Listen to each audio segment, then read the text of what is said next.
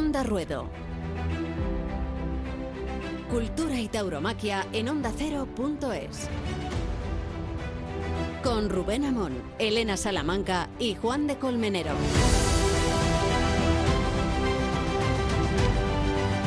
Podría ser esta la feria del AVE, de Madrid a Sevilla y de Sevilla a Madrid. Un servidor les habla desde Sevilla. Tenemos a Juan de Colmenero, a Elena Salamanca y a un debutante, Bien Ángel Silva, en Madrid. Vamos a tener más protagonistas, por ejemplo, nuestro colega Juan Diego Madueño, por ejemplo, el matador Juan Ortega.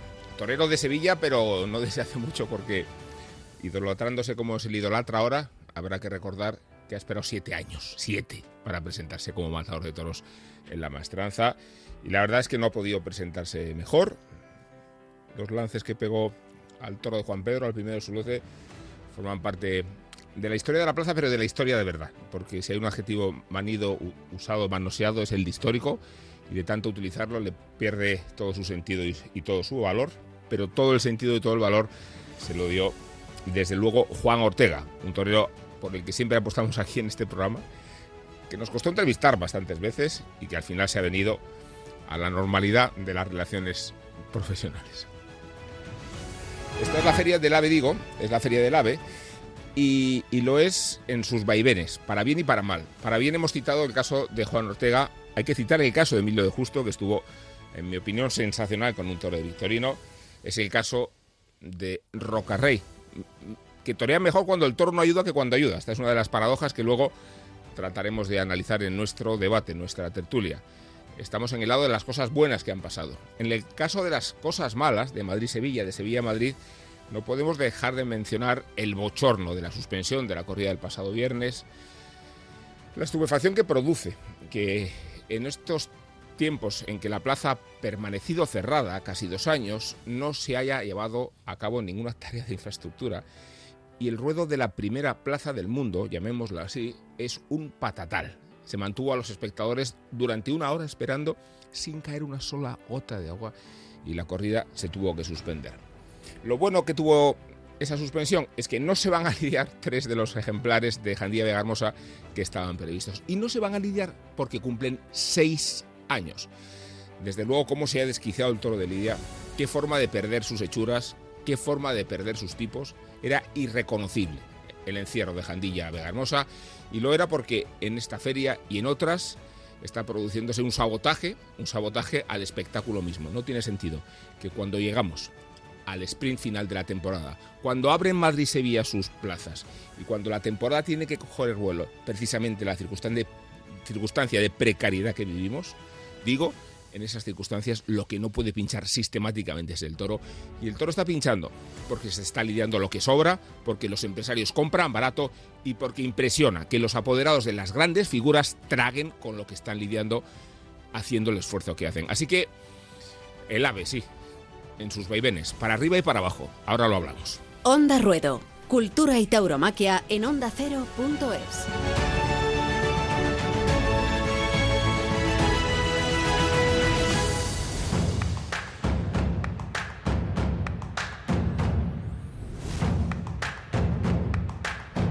Bueno, Juan de Dios Colmenero, ¿qué tal? ¿Cómo estás? ¿Qué tal, Rubén? Muy bien, por aquí. En que tienes a tu vera a Miguel Ángel Silva, que es eh, colega nuestro, profesional de los medios de comunicación, periodista, quiero decir. Sí. Trabaja en Antena 3, en Espejo Público. Y la verdad es que nos impresiona a todos un poco porque es matador de toros y porque encima la alternativa se la dio Morante de la Puebla. Miguel Ángel, ¿cómo estás? Muy buenas, Rubén. Poco habitual, ¿no? El perfil. Poco habitual. Nosotros somos la contra, somos la clandestinidad, somos somos el lado oscuro, por eso brillamos tanto. Y está también con nosotros Juan Diego Madueño. Juan Diego, ¿qué tal? ¿Qué tal? Buenas tardes. Pues nada, eh, pues vamos a empezar con, con lo que queráis. Eh, yo decía, y no sé cómo lo observáis vosotros, eh, el sabotaje del toro a lo que estamos viendo. Decía que resulta difícil de entender que cuando la temporada se juega su prestigio y las principales plazas abren después de haber estado tanto tiempo cerradas, nos encontremos con lo que se está lidiando. Hablo de la corrida de Santiago Domecq, que me pareció indecorosa para lo que es esa ganadería y ese rendimiento. Hablo, por supuesto, de los ejemplares que iban a salir de Jandía de Hermosa. Hablo de cómo frustró Juan Pedro el mano a mano histórico. Eh, Juan Diego, empiezo contigo porque es que tú estabas en la maestranza el día del mano a mano. Y más allá de Juan Ortega, que luego hablaremos con él, como se merece, imagino tu decepción respecto a lo que se esperaba y cómo el toro ha ido malogrando una feria y la otra, ¿no? Sí, sobre todo cuando vi salir al, al de Juan Pedro, con, con, con bueno, con, con, eso lo que hemos hablado, que con, un, con un tapio fuera de tipo para lo que es la plaza de, Sevilla y para lo que era la tarde también, ¿no? Pero una corrida conforme a la expectación, con trapillo, con seriedad, pero con las hechuras de la plaza de toro de la maestranza y, y por allí salió un toro muy, muy serio. Y, y bueno, ya, ya el sobrero que salió para Morante, pues bueno, remató un poco la tarde, que se fue por, por arriba y se fue también porque a la corrida le, faltó, bueno, pues raza para terminar de romper, ¿no? Y que viésemos mucho más de lo que ya de lo que ya vimos, porque fue una tarde, pues tú lo has dicho muy bien, lo has definido perfectamente, que fue una tarde histórica de verdad con, con el capote, los dos toros estuvieron a un nivel extraordinario. ¿Cómo se puede pasar a la historia con dos lances y medio? Lo digo en el mejor sentido de la palabra, porque si viendo el vídeo uno se conmueve a la velocidad a la que se puede llegar a torear, ¿cómo debió ser eso en vivo? ¿no? Yo, no. Sí, la verdad que eh, yo cuando toreo a Juan Ortega últimamente eh, me pongo un poco folclórica, ¿no? En el sentido de que de que, de que chillo mucho y pego y pego bienes, pero pero eh, eh, es verdad que aquello fue fue un suceso porque porque porque desde el tendido vibré muchísimo como vibró toda la plaza y, y, y con el remate pues sal, salté, ¿no? Salté y vi a la gente como loca. Estaba solo sin, sin o sea, estaba solo en la plaza sin, sin nadie que, que conociera a mi alrededor, quiero decir, y bueno, pues y ves hasta el vecino, ¿no? Sí, sí, pues prácticamente, dándole abrazo a las columnas. Eso te ha pasado ya, eso te ha pasado ya en alguna ocasión, ¿eh? Ya has sí, es mi excusa, es mi excusa, Juan de Dios. No, no siempre sobrio, además. Sí, es, tu excusa de no, volverse fue, loco momento, en los tendidos, sí. Sí, sí, fue un momento maravilloso, fue un momento maravilloso y toda la plaza pues vibró muchísimo y no recuerdo, no sé, nunca me han hablado ni nunca me han comentado que haya existido otro torero al que se le haya tocado la música en Sevilla dos veces con el capote en dos tardes consecutivas. Eso, sí, eso, sí. eso, ya marca mucho lo que, lo que ha ocurrido esta semana en, en la maestranza. Sí. Miguel Ángel Conde. Juan Diego, en primer lugar, me alegro saludarte después de unos cuantos de años. Igualmente. Pues de ahí, de, de, mi etapa de novillero sin caballos, entonces sí. él también, también hacía sus pinitos. Sí, bueno, sí. yo me, muchísimo menos. sí. yo era más de salón, de torneo de salón. Pero habéis, sí, cuajado, no... habéis cuajado en periodistas. Bueno, eh, bueno, Miguel Ángel, tú estás en activo, ¿no? Sí, yo compaginando estas dos profesiones muy vocacionales, pero muy de locos, por lo que al bolsillo se refiere. Y, y, ahí seguimos, ahí seguimos. Tomé la alternativa del 2016 y ahora pues festejo a cuenta gota, pero, pero preparándonos, por supuesto. No, te dio Morante, antes, ¿no? Morante te dio la alternativa. Morante, eso en es. mi zafra natal, Morante y Ginés Marín, sí señor. Digo que si las figuras de relumbrón que están cotizadas ahora nos cuentan algo, Miguel Ángel, es que con paciencia y perseverancia se puede esperar, porque a mí me está divirtiendo mucho, luego se lo preguntamos a Juan Ortega, cómo están buscándole a Juan, eh, yo creo que ancestros eh, anteriores a la llegada de los romanos, buscando su raigambre con una ciudad de, de la que es torero accidentalmente, digamos que, que sí, Triana y lo que queramos. Mucho pero golpe que de, de pecho siete años, siete años sin torear en Sevilla desde que tomó la alternativa, ¿no? Sí. Pues sí, y Juan Diego conoce bien. He de decir que no es de los nuevos en el carro de Juan Ortega, que él no. siempre lo ha, lo ha seguido y lo ha apoyado. Y, y, ahí está, si es que yo siempre he dicho que el torero y su madurez pues llegan cuando tiene que, que llegar. Y yo con Juan he toreado mucho sin caballos en los bolsines y, y bueno, pues ha roto ahora pues porque tenía que romper ahora. Pero, pero qué feria, lleva dos tardes, yo creo que la tercera será porque lo está acariciando. Y con dos eh, Juan de, Juan, sí. te iba a preguntar, tú estuviste el, el, en el lado oscuro el, sí, el viernes cruz, en, eso es. en, en, las ventas, ¿no? El, a mí me impresiona mucho que un espectáculo del siglo XXI. Entiendo que dependa de la lluvia si cuando se abre el, el, paseillo viene la mundial, ¿no? Y en ese caso no hay nada que hacer. Sobre todo Pero por la... Sí, sí. Sí, sí, perdona, sí, sí dale. Sí, sí. No, por la expectación, las ganas, el inicio de la Feria de Otoño, cómo estaba, cómo estaba la afición en ese momento. Con antelación, sabiendo que, bueno, que, que, había llovido durante todo el día, que había predicción que pudiera llover, aunque justo eh, todas las aplicaciones nos decían que de 6 a 8 y media era el momento en el que no iba a llover. Luego no llovió, bromeaba luego con un amigo, eran ya las 10 de la noche y decía, oye, mira, parece que, parece que están cayendo unas gotitas, ¿no? A las 10 y media, de, 11 de la noche, ¿no? Eh, a mí me pareció, me pareció un, un pequeño insulto. Ya, ya no entro a valorar, ya no entro a valorar eh, el hecho de que hemos visto grandes faenas, que, eh, cómo, cómo, estaba el ruedo, pero hemos visto grandes faenas con grandes lluvias, con grandes tormentas, buenas puertas grandes. Yo recuerdo, por, ejemplo, una que, no se me olvida, de, que no se me olvida la mente, que Curro Vázquez abriendo la puerta grande, cayendo un aguacero tremendo, el propio Curro Romero, ¿no? Es, hemos, visto, hemos visto esas cosas en la Plaza de Toros de las Ventas, pero es la primera plaza del mundo, Rubén. La primera plaza del mundo que lleva un tiempo cerrada, que había mucha gente que se reencontraba con las ventas después de un año y medio, dos años de no poder podido ir y encontrar, por ejemplo, yo en el tendido 8, que es en el que, en el que estaba, ¿no? En ese momento, encontrar, no un charco, había, era impracticable, era absolutamente, pero simplemente porque no funcionaba la tragona eh, de, de, esa fila 12 en el tendido 8. Pero es que luego el ruedo, que estaba con un, con un, con un plástico puesto desde el mediodía o desde por la mañana, ¿cómo es posible que, que, ni siquiera el plástico eh, funcione, ¿no? Eh, con, cinco operarios, como si fuera el desierto del Sáhara en, en, una tormenta bíblica, ¿no? Es que el divertimento era viendo salir tractores con, con arena, intentando echar arena. Eh, la gente ya no sabía qué hacer, eh, aplaudiendo a los tractores, hasta que ya se olían lo que realmente finalmente sucedió y que fue una decepción profunda y una decepción profunda en el que hay que decir, bueno, ¿qué ha ocurrido? ¿Qué ocurre con esa con esa plaza que está pendiente las obras, todo lo que queramos, pero bueno, eh, para organizar en el inicio y en el primer día de una feria de otoño en la que no llovió lo recordamos. Sí. No llovió. No llovió. Juan, de una pregunta. ¿Se llegaron a confundir los tractores con algún toro de jandía? ¿Hubo confusión en algún momento? sí, hubo un momento. Incluso alguna, incluso alguna ovación, ¿no? cuando, salía por chiquero. Yo no sé si eso. No, lo digo, fíjate, lo digo porque eh, eh, yo ni Sevilla y en Madrid estaba en Burgos el viernes que le vamos a hacer. De algo que vivir. Y, y le mandé a, a Madueño una foto que era el cómica sobre el clásico toro de Jandía de toda la vida. Y te pregunto, eh, Juan Diego y Miguel Ángel, o sea, no, es insólito. Yo entiendo que los ganaderos tienen que hacer un esfuerzo porque eh, les están yendo mal las cosas, han tenido que sacrificar muchas reses. Entiendo que los empresarios han perdido margen de, economía. Y entiendo que los toros tengan que transigir pero a mí me cuesta mucho trabajo que en los momentos decisivos, en las fechas decisivas, con toda la atención y con toda la expectativa de resurrección, se esté lidiando lo que se está lidiando, ¿no? ¿Cómo lo veis? Bueno, sí, yo mm, no sé si recuerda Rubén, eh, que lo comentamos aquí cuando, cuando ya terminaba la pandemia y teníamos la ilusión de que íbamos a ver muchos toros y buenos toros porque lógicamente había stock, ¿no? En las ganaderías y, eso es. Y, dijimos, bueno, habrá donde elegir y, no solamente habrá donde elegir, sino de entre lo bueno lo mejor. ¿Eh? Esto era una reflexión que hicimos en este en este programa y, creo que no solamente está decepcionando eso, sino que, que, que estamos viviendo un momento casi desesperado en, ganaderos, en empresarios, en apoderados. Es decir, a la desesperada, eh, este, vale, eh, mm, bueno, va a cumplir cinco, va a cumplir seis años, me da igual, ¿no?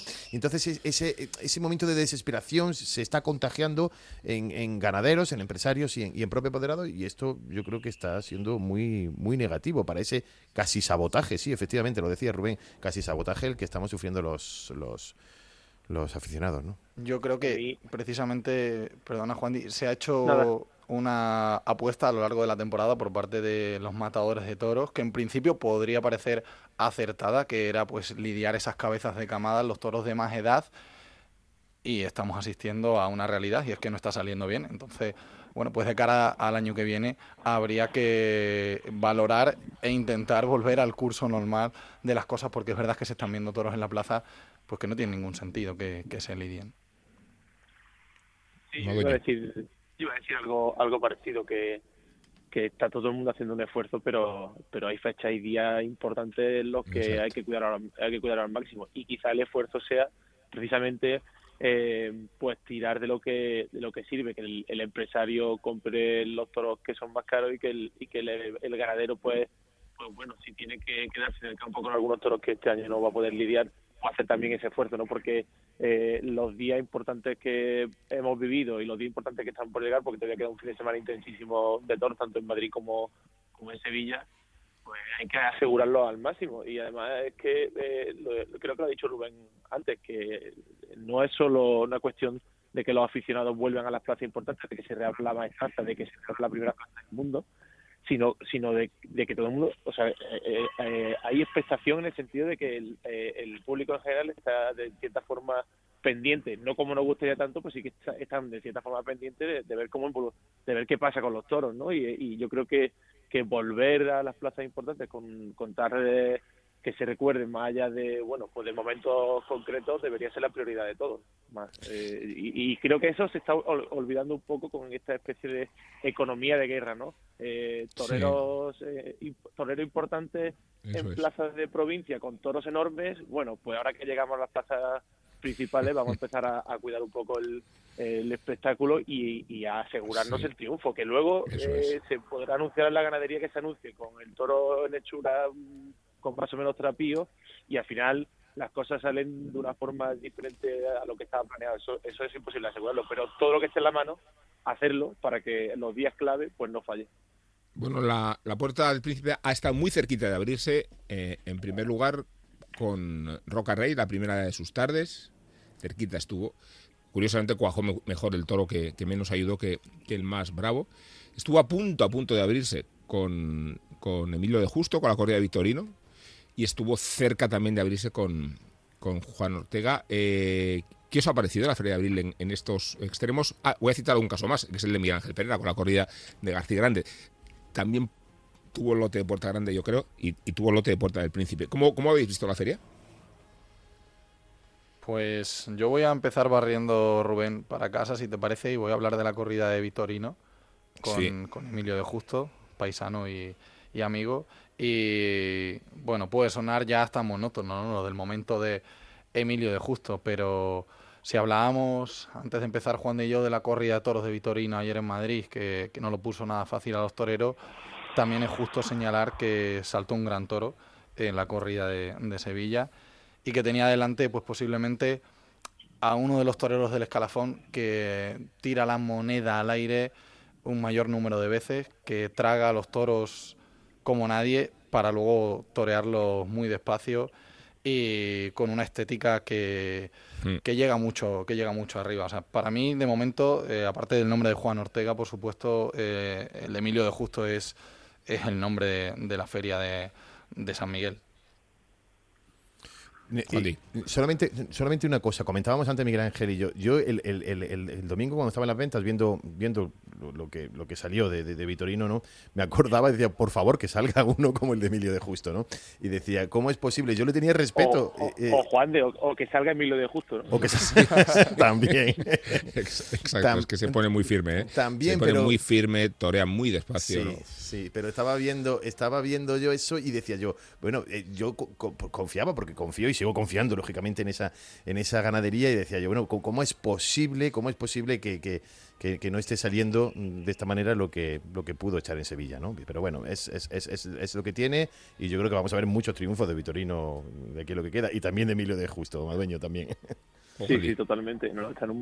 ya lo ha dicho Miguel Ángel que, que me suena raro decirlo matador Miguel Ángel, ¿no? O matador o maestro. ya lo ha dicho ya lo ha dicho él que, que, está en un momento y que quizá no sea un momento, que es que eh, Emilio de Justo es que anda muy bien con los toros y, y, da gusto verlo, con, con, además con esas embestidas tan intensas que, bueno que, muy pocos toreros son capaces de, de entenderla o más bien de entenderlas de bajarlas del todo no de, de cuajar ese tipo de toros que te exigen tanto que y, sobre todo una plaza como, como la de Sevilla que entiendo que, que, aumenta mucho más la presión y que el torero pues va de otra forma a ese tipo de plaza. Lo dijo muy bien Miguel Ángel Pérez el otro día en los micrófonos del Plus que que bueno, que, que sorprendía, ¿no? Porque con el lote que tenía de Puerta del Príncipe, que al final por unas cosas por otras no había podido cuajar bien a ese, a ese toro con, un ritmo especial, especial de García Grande, eh, dijo que era su, su mejor tarde en Sevilla y, y que y describió muy y describió muy bien lo que sienten o lo que parecen sentir los toreros que,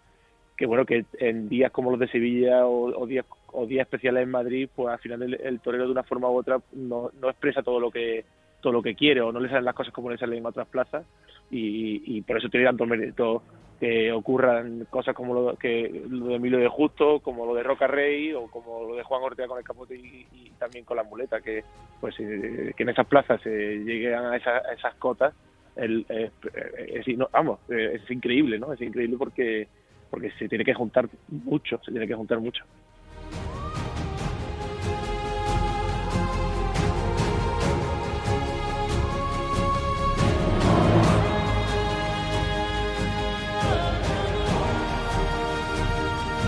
Onda Ruedo.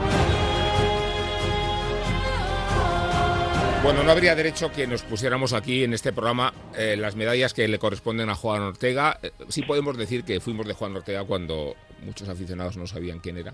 Eh, muchos aficionados de Sevilla, añado, comentábamos la paradoja del torero de Sevilla que no toreaba nunca en Sevilla y que lo hizo el otro día y puso todo patas arriba por eso agradecemos mucho a Juan Ortega, no ya que esté con nosotros, sino las sensaciones que nos ha hecho vivir, a quienes estuvieron, a, quien, a quienes no estuvimos y a los quienes estaremos, tanto en, Madrid como en Sevilla, en las fechas que vienen. Maestro, ¿qué tal? Buenas tardes. Eh, Juan, te iba a preguntar lo primero, ¿cómo estás llevando tú, eh, si estás abrumado por la idolatría eh, que se ejerce ya hacia ti? yo comentaba hace, hace un rato que, que se te buscan antecedentes por los rincones de Triana que se te busca tu sevillanía hasta el lugar más recóndito del árbol genealógico. ¿Estás impresionado por el alboroto que has formado? Pues, hombre, mm, más que impresionado lo que estoy, que, te da mucho gusto, la verdad, porque al final es algo en lo que mm, yo siempre he creído, en lo que yo siempre he tenido fe en oye, que leas por ahí que te comparan con, con Belmonte o te comparan con esos toreros, que es algo que yo siempre he soñado y es algo que siempre toreros a los que he intentado intentado coger cosas o he intentado torear como ellos, he intentado pues que la gente ahora mm, te lo diga y que lo veas escrito por ahí, que lo escuches y da mucho gusto. Eh, hablamos mucho del toro de capote, se podría decir lo mismo de la muleta, pero si hablamos mucho del toro de capote es por la excepcionalidad y por lo despacio que toreaste a ese segundo de Juan Pedro. Eh, es que yo creo que ni, de salón se torea tan despacio, maestro. Me cuesta trabajo porque, sobre todo de salida, con ese ímpetu que viste los toros, pues cuesta trabajo y, da mucho miedo. Porque, mm, hombre, yo soy de la opinión que para torear despacio hay que hay que sentirlo así, ¿no? Hay que sentir el, sentir las cositas despacio, pero luego también mm, hace falta ese punto, hace falta ese valor porque tienes que ir por delante de la embestida. Es muy difícil temprar un animal cuando lo llevan metido en el mismo lo llevas empapado de capoto, lo llevas con la muleta a lo alto de los pitones. Muy difícil templar así, hay que ir, hay que ir por delante. Y, y eso la verdad que cuesta mucho trabajo. Cuesta mucho trabajo y da, y da mucho miedo, has dicho. Sí, da miedo, sí. Eh, que viene a romper todos los clichés y estereotipos que hay del toro de, arte, de arte como si, como si no tuviera valor cuando es todo lo contrario. Hombre, en ese punto que, que os acabo de decir, Mm, es un punto que cuesta mucho trabajo. Tengas el estilo que tengas, tengas el concepto que tengas, da igual. Eso cuesta mucho trabajo. Te hemos organizado un homenaje de gente que está contigo, eh, que siempre está contigo. Está Miguel Ángel Silva, está Juan Diego Madigoño, está también Juan de Dios Colmenero. Bueno, pues ahí tenéis a Juan para, en primer lugar, para, para, hacer una genuflexión, porque, porque, porque la verdad es que Juan, mm, hemos pasado tardes tan buenas, así que vuestro es. Juan, en primer lugar, si me permiten los compañeros, te voy a, saludar yo de torero a torero. Soy Miguel Ángel. ¿Cómo Muy estás? Miguel Ángel, ¿qué tal? Buenas tardes. Enhorabuena, Juan. Decíamos aquí, eh, bueno, apuntaba yo que Juan Di también había estado siempre en ese, en ese barco de, Juan Ortega. Eh, yo recordaba los bolsines taurinos en los que eh, te recuerdo, pues, con un torero, pues como dices tú ahora mismo, ¿no? Muy fiel, con mucha fe a un estilo.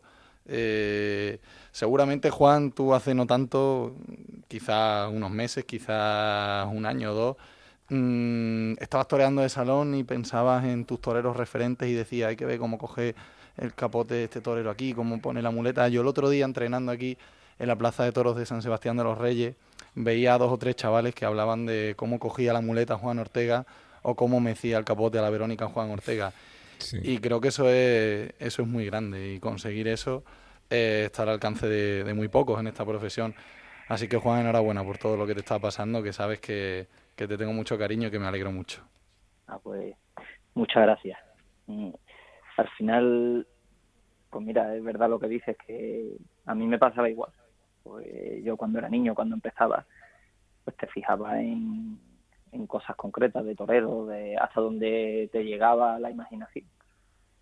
Y bueno, y luego es verdad que pues poco a poco uno va profundizando, va buscando, va y, y en esos momentos o en esas etapas que pasa uno que anda perdido, no sabe bien por dónde tirar, que no sabe bien si, si te invaden esas dudas de si lo que tú le quieres hacer a los animales eres capaz de hacérselo o no.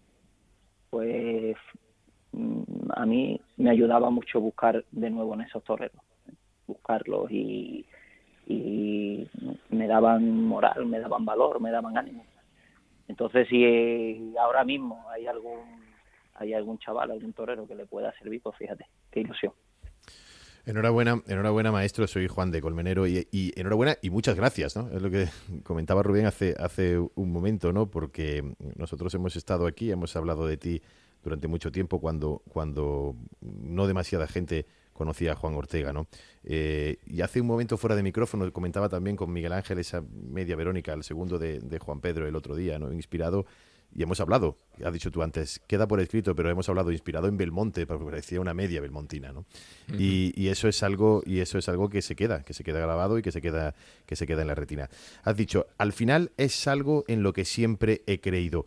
¿Crees que has encontrado ese sitio mm, o todavía te falta alguna cosa que en tu interior dices, bueno, este pasito lo podría dar para continuar en esta línea? Mira, yo te diría que ahora mismo mm, me siento en el camino o encontrar el camino que me hace feliz. Que, mm. que toreo y me hace feliz. Pero, pero sí es verdad que, mm, vamos, y no me gustaría nunca verme en la situación de decir, joder, ya no sé ya qué añadir más. Pero no ser que me parece horrible, me parece, el día que llegué a ese, a ese punto, yo me imagino que me que dejaría de torear, porque al final esa continua búsqueda es lo que te lo que te da ánimo, es lo que te mantiene vivo. Entonces, ojalá y nunca se me acabe esa esa intención de buscar cosas. ¿Qué tal, Juan? Buenas tardes. Eh, soy Juan Diego. Buena, torero. Pero bueno, como, pero como torero, que no, que no, que no, que no, torero no. En, todo caso, en todo caso periodista y no, no, ya veremos, no, por favor, que bueno, por favor, que no, que no, que no, que no, que, no se puede engañar a la audiencia, maestro, ¿no? Oye, por cierto, que hoy es además el aniversario de alternativa de, de Juan, la tomó hace siete años en Pozo Blanco. Fíjate. Sí, es verdad. Felicidades. Muchas gracias. Ha cambiado el ha cambiado el tiempo, ha cambiado mucho desde que tomó la alternativa. Ahora ha cambiado mucho todo, y pero sobre todo yo lo que le quería preguntar a Juan, o te pregunto Juan, es que desde Linares, eh, ¿cómo explicarías tu evolución? Porque en Linares coja un toro, eh, un sobrero, y, y, el otro día pone a la maestranza en pie, que ha pasado que ha pasado desde Linares hace un año en agosto a ahora, que ha cambiado o, o, o, que, o que, ha que, es lo que has hecho que haya posibilitado esa evolución. Pues mira, mm, fíjate, yo más que la tarde de, Linares, me iría un poco antes, me iría al 15 de agosto de, 2018, o sea, también en Madrid de la Virgen de la Paloma. Sí. la verdad que fue la primera vez en mi vida que, que yo sentí que, que aquello es lo que que aquello es lo que perseguía o aquello es lo que creía era capaz de hacérselo a los toros. La corrida de Montalvo, ¿no? Fue una corrida de Valdefreno. Ah, de Valdefreno, sí, perdón. De Valdefreno fue aquella corrida.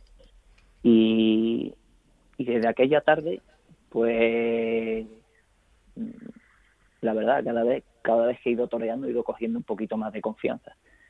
Y esa confianza pues ha ido, se va traduciendo en un poquito más de valor, se va traduciendo en un poquito más de, de, sitio, de, ambición, de y, y bueno, y eso es lo que me ha ido, lo que me ha ido haciendo crecer y lo que me ha ido haciendo cambiar.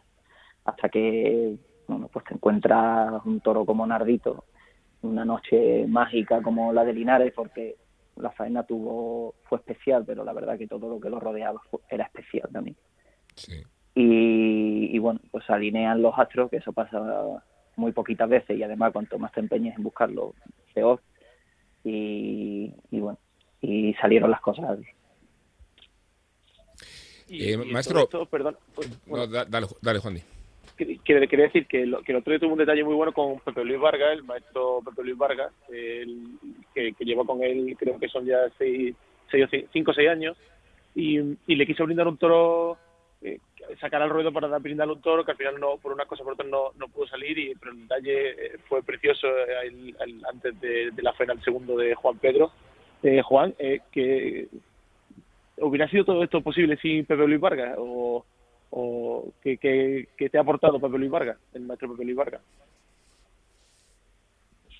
Hombre, la verdad que no lo sé. No lo sé ahora mismo en qué situación me encontraría si no me hubiese cruzado con el maestro, pero, pero lo cierto y verdad que gracias al maestro pues descubrí muchas cosas, descubrí descubrí cosas que pues bueno, empezando por Torero, yo lo desconocía, conocía sus nombres y poco más, pero ni nunca había profundizado, nunca los había analizado. Y, y luego que en muchos aspectos me, enseñó a torear, empezando de cómo se cogen los chismes, cómo, cómo se presentan, hasta, hasta cómo se suelta un natural. Pues todo lo fui aprendiendo junto a él, él siempre dándome mi sitio y dejando que yo desarrollase eso es algo que, el maestro siempre ha tenido, tiene un don especial para eso, nunca te quiere imponer nada. Y, y la verdad, pues, pues eso, que gracias a él, él tiene mucha culpa también de la situación que estoy viviendo ahora. Eh, Juan, una, una pregunta. Eh, verte mano a mano con, Morante de la Puebla daba la sensación de que podía llegar a intimidar por la plenitud que se encuentra Morante. Te vuelves a encontrar con él y otra vez con la de Juan Pedro eh, y después eh, Julio y Emilio de Justo. ¿Qué, te motiva más? ¿La guerra de un lado? Lo digo por la, en el mejor sentido de la palabra. Eh, eh, torear junto a Juli y, Emilio de Justo, conociendo cómo son los dos. O, Morante en el estímulo más estético, más artístico. ¿Cómo, cómo ves esta, estas jornadas que se te avecinan, imagino que estarás muy, muy concienciado. Pues, hombre, más que nada me, motivan el conjunto de las tardes. los marcos, el marco de Sevilla, el marco de Madrid, esos días con figuras del toreo que al final pues tienen un halo especial, esas tardes de nueve billetes, esas ganaderías. Pero mm, luego, verdad que tampoco le dedico mucho tiempo a, a pensar con quién voy a torear, ni para bien ni para mal, la verdad, porque bastante tengo ya con el toro y con las preocupaciones que me genera el toro y el miedo y las cosas que si encima ya estoy pensando que joder cómo se va a arrimar el otro, pues ya me, me limita. Sí. Bueno, Juan, pues nada, que mucha suerte estos días. Ya siempre decimos que tu suerte es la nuestra y, y así ha sido en los últimos tiempos. Y yo creo que, que te demos muchas cosas, muchas emociones y a ver si las podemos revivir en los próximos días. Un gran abrazo. Nada, muchas gracias a todos y os mando un abrazo fuerte. Un abrazo, Juan. Un abrazo, maestro. Bueno, pues vamos a abrir una puerta con la historia y, vamos a hablar de las monteras. No necesariamente la de Daniel Luque, ¿eh? a alguien le tiene que decir que no se puede salir así a torear, eh, pero sí podemos hablar de la de Morante y la, y la de Paquiro, ¿no? Que fue el primero el que inventó la montera. Eh, dentro de un rato hablamos de lo que queda por venir de Madrid y Sevilla, pero de momento nos vamos por la puerta de la historia.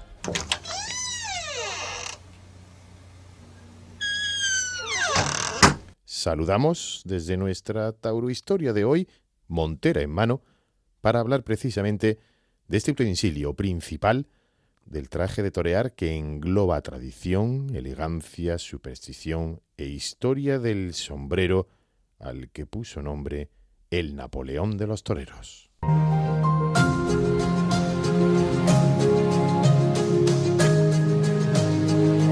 Porque sí, porque fue Francisco Montes, Paquiro, el primero que la usó. Erróneamente hay quien cree que el motivo por el que a este tipo de gorra se le llama montera es debido a que era usado por los toreros para cubrirse la cabeza cuando iban a capear al monte. En realidad, la denominación deriva del apellido del torero Francisco Montes, Paquiro, que introdujo muchas modificaciones en el traje de torear y que introdujo por primera vez la montera en su indumentaria en el año 1835.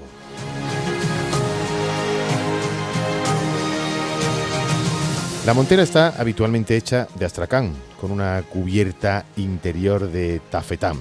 Existen muchos materiales con los que se confecciona una montera, entre ellos la morilla o el hilo, pero el dominio es el astracán y la seda, que ya forman parte de la tradición. Son varios los toreros que llevan en su interior también y siempre una imagen por la que tengan especial devoción.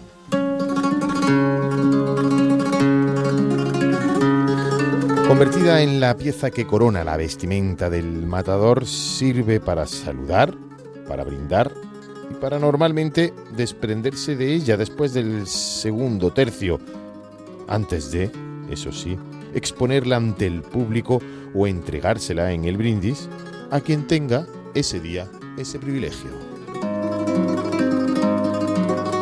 Y en todos los casos, si al margen de cómo caiga la montera al suelo, el torero se entrega en el brindis y si no median palabras al mostrarla levantada hacia el público en el centro de la plaza o en el tercio, significa el simbolismo, la generosidad del ofrecimiento libre y espontáneo previo al cumplimiento de su designio. Para la mayoría, y en medio de esa superstición que rodea la tauromaquia, lo suyo es que caiga boca abajo. Que caiga boca arriba no es de recibo. Se apresuran muchos antes de comenzar la faena de capote a darle la vuelta con el estoque o con la mano.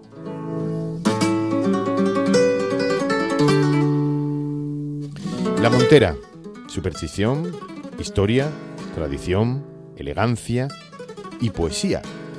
Poesía como la de Abraham Domínguez, que dedicó a este elemento indispensable del traje de torear.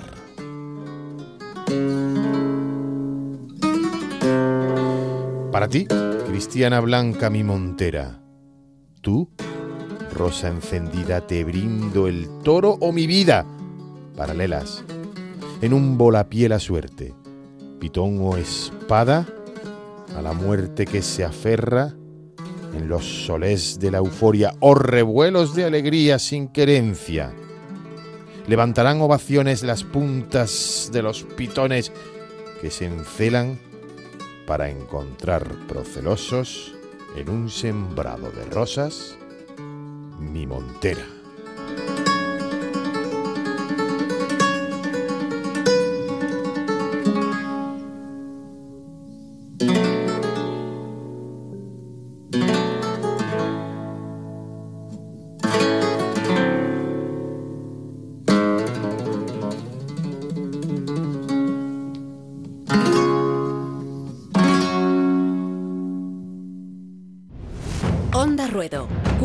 Tauromaquia en ondacero.es.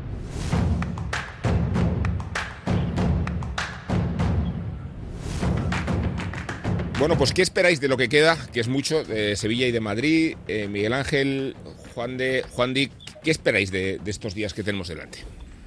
Yo espero que en vista las corridas, la verdad, y que no nos quedemos siempre con la miel en los labios, porque los toreros han llegado a un buen momento. tanto el caso como el caso de Juan Ortega un ejemplo y el resto de, de matadores de toros, ¿no? que, han, que han utilizado las corridas, las ferias estas que se han de la pandemia durante este año con menos público, en sitios con menos exigencia, aunque las corridas fuesen también grandes, por decirlo de alguna forma, que tuviesen terapio y, edad, pero bueno, no es lo mismo que, que la plaza de primera categoría. Yo creo que eso le ha servido para llegar rodado a este final de año tan tan intenso. Entonces tenemos ahora mismo una baraja de toreros en forma eh, que si a poco que invistan las corridas, pues yo creo que el fin de semana puede ser recordado, recordadísimo. Así que lo único que espero es que, que estén las corridas eh, según, según el trapio de cada plaza y que envistan los toros. Yo, Adolfo Martín y Ferrera, para mí es tú tienes un poco para tu tierra si quieres, ¿eh? Si, si te ves en la obligación en algún momento dado. le, ha faltado, le, ha faltado, Emilio de justo. No, lo he dicho antes. Sí, lo he dicho antes. Sí, sí, sí. Lo, que pasa, Rubén, que, que estuve, estuve en el mano a mano en Madrid eh, de Antonio Ferrera y Emilio de Justo. Y en cierta forma no me gustó demasiado cómo un sector del público se comportó con, con Antonio, con, con Ferrera. Lo hablamos, ¿eh? Toda la razón.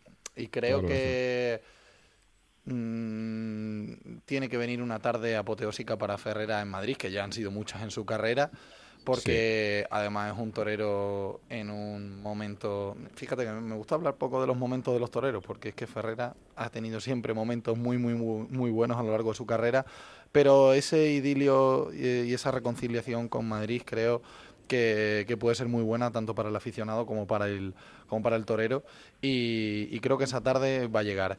Y luego mi padrino con los de Miura, que yo creo que bueno, que eso nos tiene a todo el mundo también expectante con lo que pueda pasar en, Sevilla con la de Miura. Para mí son las dos tardes a las que voy a poner más, más atención.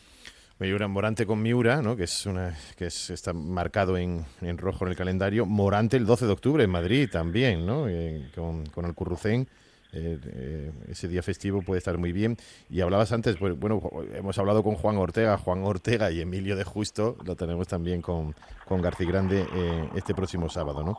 Hombre, pero lo fundamental, lo decía Madueño hace un momento, lo fundamental es que nos salgan, nos salgan corridas que envistan y nos salgan corridas que, de tanto que había, qué poquito ha quedado, ¿eh? que, cuenta gotas estamos contando los toros buenos, ¿no? Bueno, pues gracias por haber compartido este buen rato que hemos pasado con, Juan Ortega y, con nosotros mismos, que somos gente profesional y amena. Eh, vamos a despedirnos. vamos a despedirnos, como siempre nos despedimos, esta es sin dislexia, porque siempre digo epígolo, así que voy a decir epílogo con una contundencia que vamos. Que un fuerte abrazo a todos y muchas gracias a la audiencia y, muchas gracias Juan de y a Elena Salamanca que, se despide con los últimos lances del programa. Es pequeño, risueño, con una mirada muy viva, tímido, tal vez por su edad, y viste con elegancia, como los toreros de antes. Pero es torero de ahora, o más bien de mañana. Me encontré con Marco Pérez en las ventas y sentí la misma ilusión que cuando saludo a una figura del toreo. Es extraño porque todavía su carrera profesional ni ha empezado, pero sientes que estás ante un ser especial. Saludé a Marco Pérez en las ventas y le di la enhorabuena por esa fecha del 21 de noviembre, donde hará el paseillo en Lima, en Perú, en la plaza llamada La Esperanza, la mejor metáfora para un niño prodigio. No sabemos lo que pasará con el tiempo, pero en Onda Ruedo le vamos a dar ya los máximos trofeos.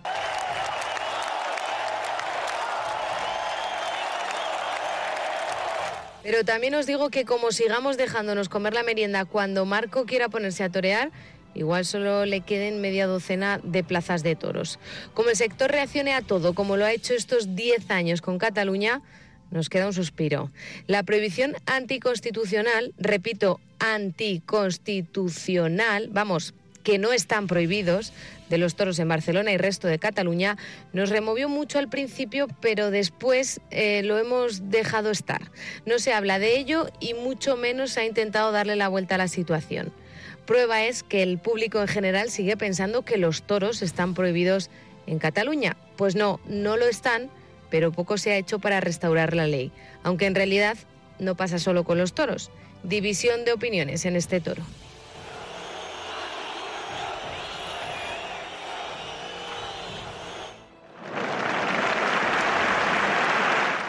Solo por mantener la memoria de quien fuera capitán general en esa ciudad merecería la pena. 37 años ya de la muerte de Francisco Rivera Pérez Paquirri, desde aquel 26 de septiembre del 84 en Pozo Blanco. Cómo me hubiera gustado conocerlo, haberlo visto torear y vivir. Que disfrutase hoy del reconocimiento de los aficionados, de los compañeros y ganaderos, de sus hijos, de sus nietos, las mujeres que amó de verdad.